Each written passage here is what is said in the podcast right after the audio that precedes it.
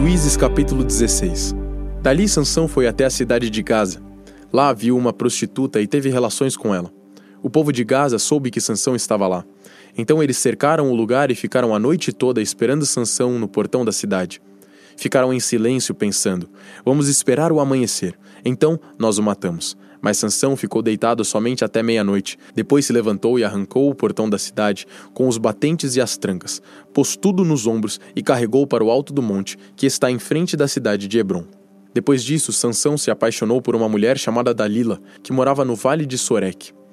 Então os governadores das cinco cidades dos filisteus foram falar com ela. Eles disseram assim: Dê um jeito de Sansão contar a você por que ele é tão forte e como é que o podemos dominar, amarrar e deixar sem defesa. Se você fizer isso, cada um de nós lhe dará mil e cem barras de prata. Então Dalila pediu a Sansão: Por favor, me conte o segredo da sua força. Se alguém quiser amarrar você e deixar sem defesa, o que é que ele deve fazer? Sansão respondeu: Se me amarrarem com sete cordas de arco novas que ainda não secaram, eu ficarei fraco e serei como qualquer um. Aí os governadores dos filisteus trouxeram para Dalila sete cordas de aço, novas, que ainda não estavam secas, e ela amarrou Sansão. Dalila havia deixado alguns homens escondidos esperando no outro quarto. Então gritou: Sansão, os filisteus estão chegando!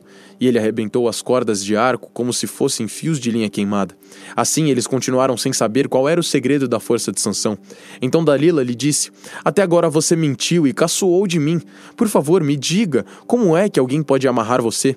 Sansão respondeu: Se me amarrarem com cordas novas que nunca foram usadas, ficarei fraco e serei como qualquer um. Aí Dalila pegou cordas novas e amarrou os braços dele. Depois gritou: Sansão, os filisteus estão chegando! Os homens estavam novamente escondidos esperando no outro quarto, mas Sansão arrebentou as cordas como se fossem fios de linha. E Dalila disse: Você continua mentindo e caçoando de mim? Diga como é que alguém pode amarrar você?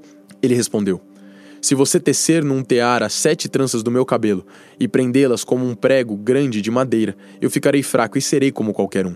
Então Dalila fez com que Sansão dormisse. Quando ele adormeceu, ela pegou e teceu as sete tranças dele num tear e prendeu-as com um prego grande de madeira. Depois gritou: Sansão, os filisteus estão chegando! Mas ele se levantou, arrancou o prego e tirou o cabelo do tear. Então ela disse: Por que você diz que me ama se não diz a verdade? Você me fez de boba três vezes e até agora não me contou porque é tão forte. Sansão ficou tão cansado com a insistência dela que já não aguentava mais, e acabou lhe contando a verdade.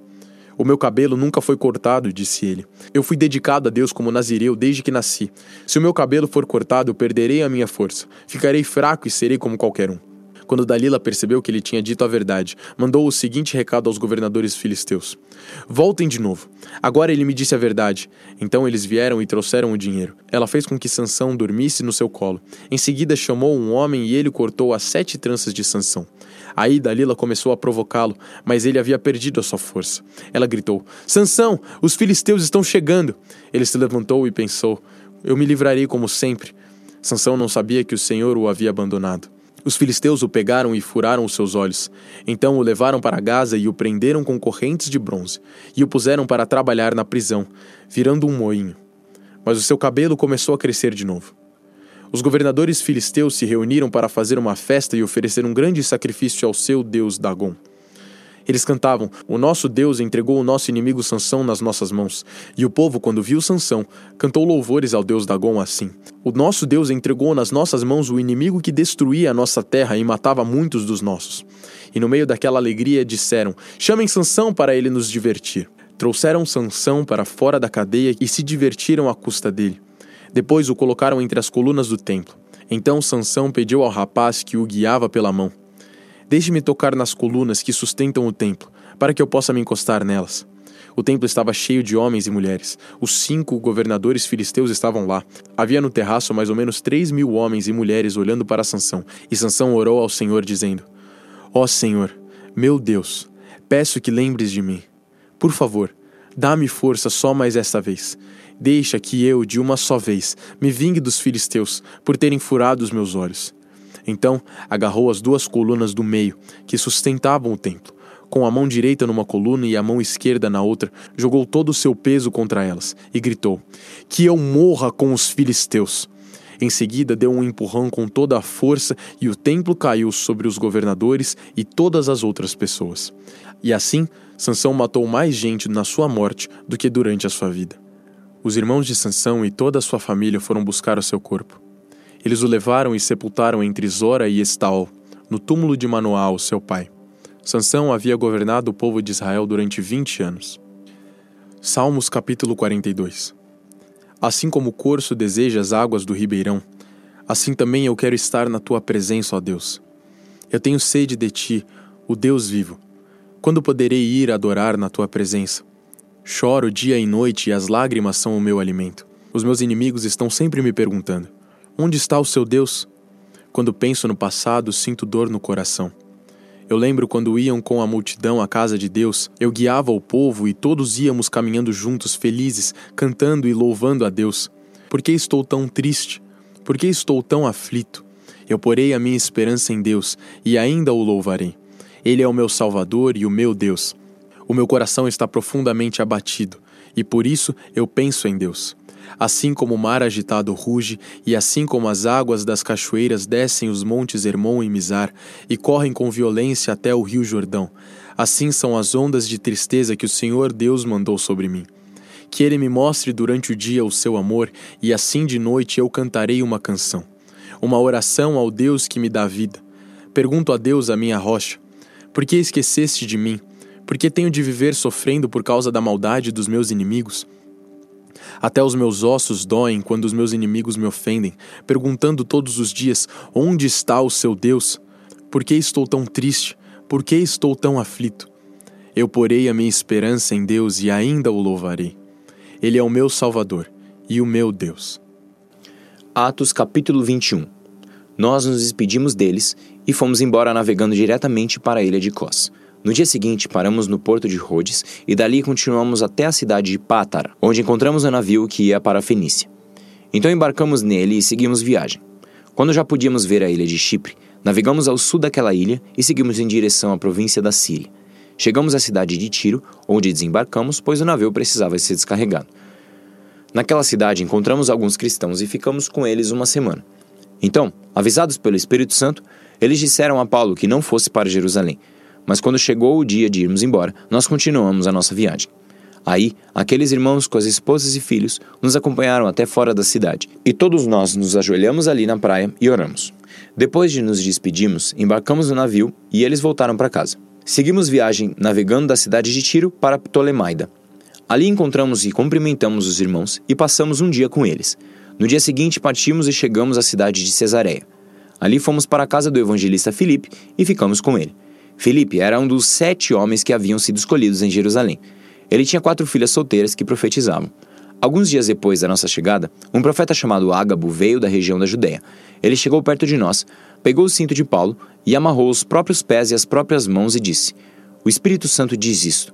Em Jerusalém, o dono desse cinto será amarrado assim pelos judeus e será entregue nas mãos dos não-judeus. Quando ouvimos isso, nós e os irmãos de Cesareia pedimos com insistência a Paulo que não fosse para Jerusalém. Mas ele respondeu: Por que vocês choram assim e me deixam tão triste? Eu estou pronto não somente para ser amarrado, mas até para morrer em Jerusalém pela causa do Senhor Jesus. E não conseguimos convencê-lo a não ir. Então desistimos e dissemos: Que seja feita a vontade do Senhor. Depois de passarmos alguns dias ali, juntamos as nossas coisas e fomos para Jerusalém.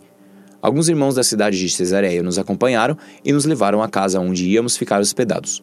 O dono da casa era Menazon, natural da ilha de Chipre, Fazia muito tempo que ele era cristão. Quando chegamos a Jerusalém, os irmãos nos receberam com muita alegria. No dia seguinte, Paulo foi conosco até a casa de Tiago para se encontrar com ele. E todos os presbíteros da igreja estavam presentes ali. Então Paulo os cumprimentou e deu um relatório completo de tudo o que Deus tinha feito por meio dele entre os não-judeus. Depois de o ouvirem, todos eles deram graças a Deus e disseram a Paulo: Veja bem, irmão, Há milhares de judeus que se tornaram cristãos e todos eles são fiéis à lei de Moisés. Eles ouviram dizer que você ensina os judeus que moram em outros países a abandonarem a lei, dizendo a eles que não circuncidem os seus filhos nem respeitem os costumes dos judeus.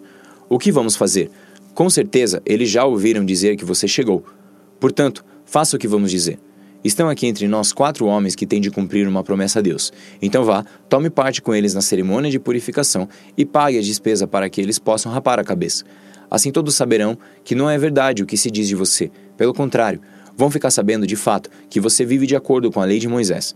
Mas quanto aos não-judeus que se tornaram cristãos, nós já mandamos uma carta a eles dizendo o seguinte: Não comam carne de animais que foram oferecidos em sacrifício aos ídolos, nem sangue, nem carne de nenhum animal que tenha sido estrangulado. E também não pratiquem imoralidade sexual. Então Paulo falou com os quatro homens e no dia seguinte tomou parte com eles na cerimônia de purificação. Depois entrou na área do templo para avisar quando iam terminar os dias da purificação, isso é, a ocasião em que cada um dos quatro homens deveria oferecer o seu sacrifício. Quando os sete dias da purificação estavam para acabar, alguns judeus da província da Ásia viram Paulo na área do templo. Então atiçaram a multidão, agarraram Paulo e começaram a gritar: Israelitas, nos ajudem! Este homem que vai pelo mundo inteiro falando a todas as pessoas dizendo mentiras contra o povo de Israel, a lei de Moisés e a este templo. E agora ele está trazendo não-judeus para dentro da área do templo, profanando assim este lugar santo. Eles disseram isso porque tinham visto Trófimo, que era de Éfeso, na cidade com Paulo, e pensavam que Paulo o havia levado para dentro da área do templo. A confusão se espalhou por toda a cidade, e o povo veio correndo de todos os lados. Eles agarraram Paulo e o arrastaram para fora da área do templo e fecharam os portões. Quando a multidão já ia matar Paulo, o comandante das tropas romanas recebeu a notícia de que toda a cidade de Jerusalém estava em revolta. Então reuniu depressa alguns oficiais e soldados e correu para o meio do povo. Quando a multidão viu o comandante e os soldados, parou logo de bater em Paulo. Aí o comandante chegou perto de Paulo e prendeu e mandou amarrá-lo com duas correntes. Depois perguntou: Quem é este homem? O que foi que ele fez? Mas na multidão, uns gritavam uma coisa, outros gritavam outra. A desordem era tão grande que o comandante não pôde descobrir o que havia acontecido. Então mandou que os soldados levassem Paulo para dentro da fortaleza. Quando chegaram perto da escada, os soldados tiveram de carregar Paulo por causa da violência da multidão que vinha atrás, gritando: Mata! Mata!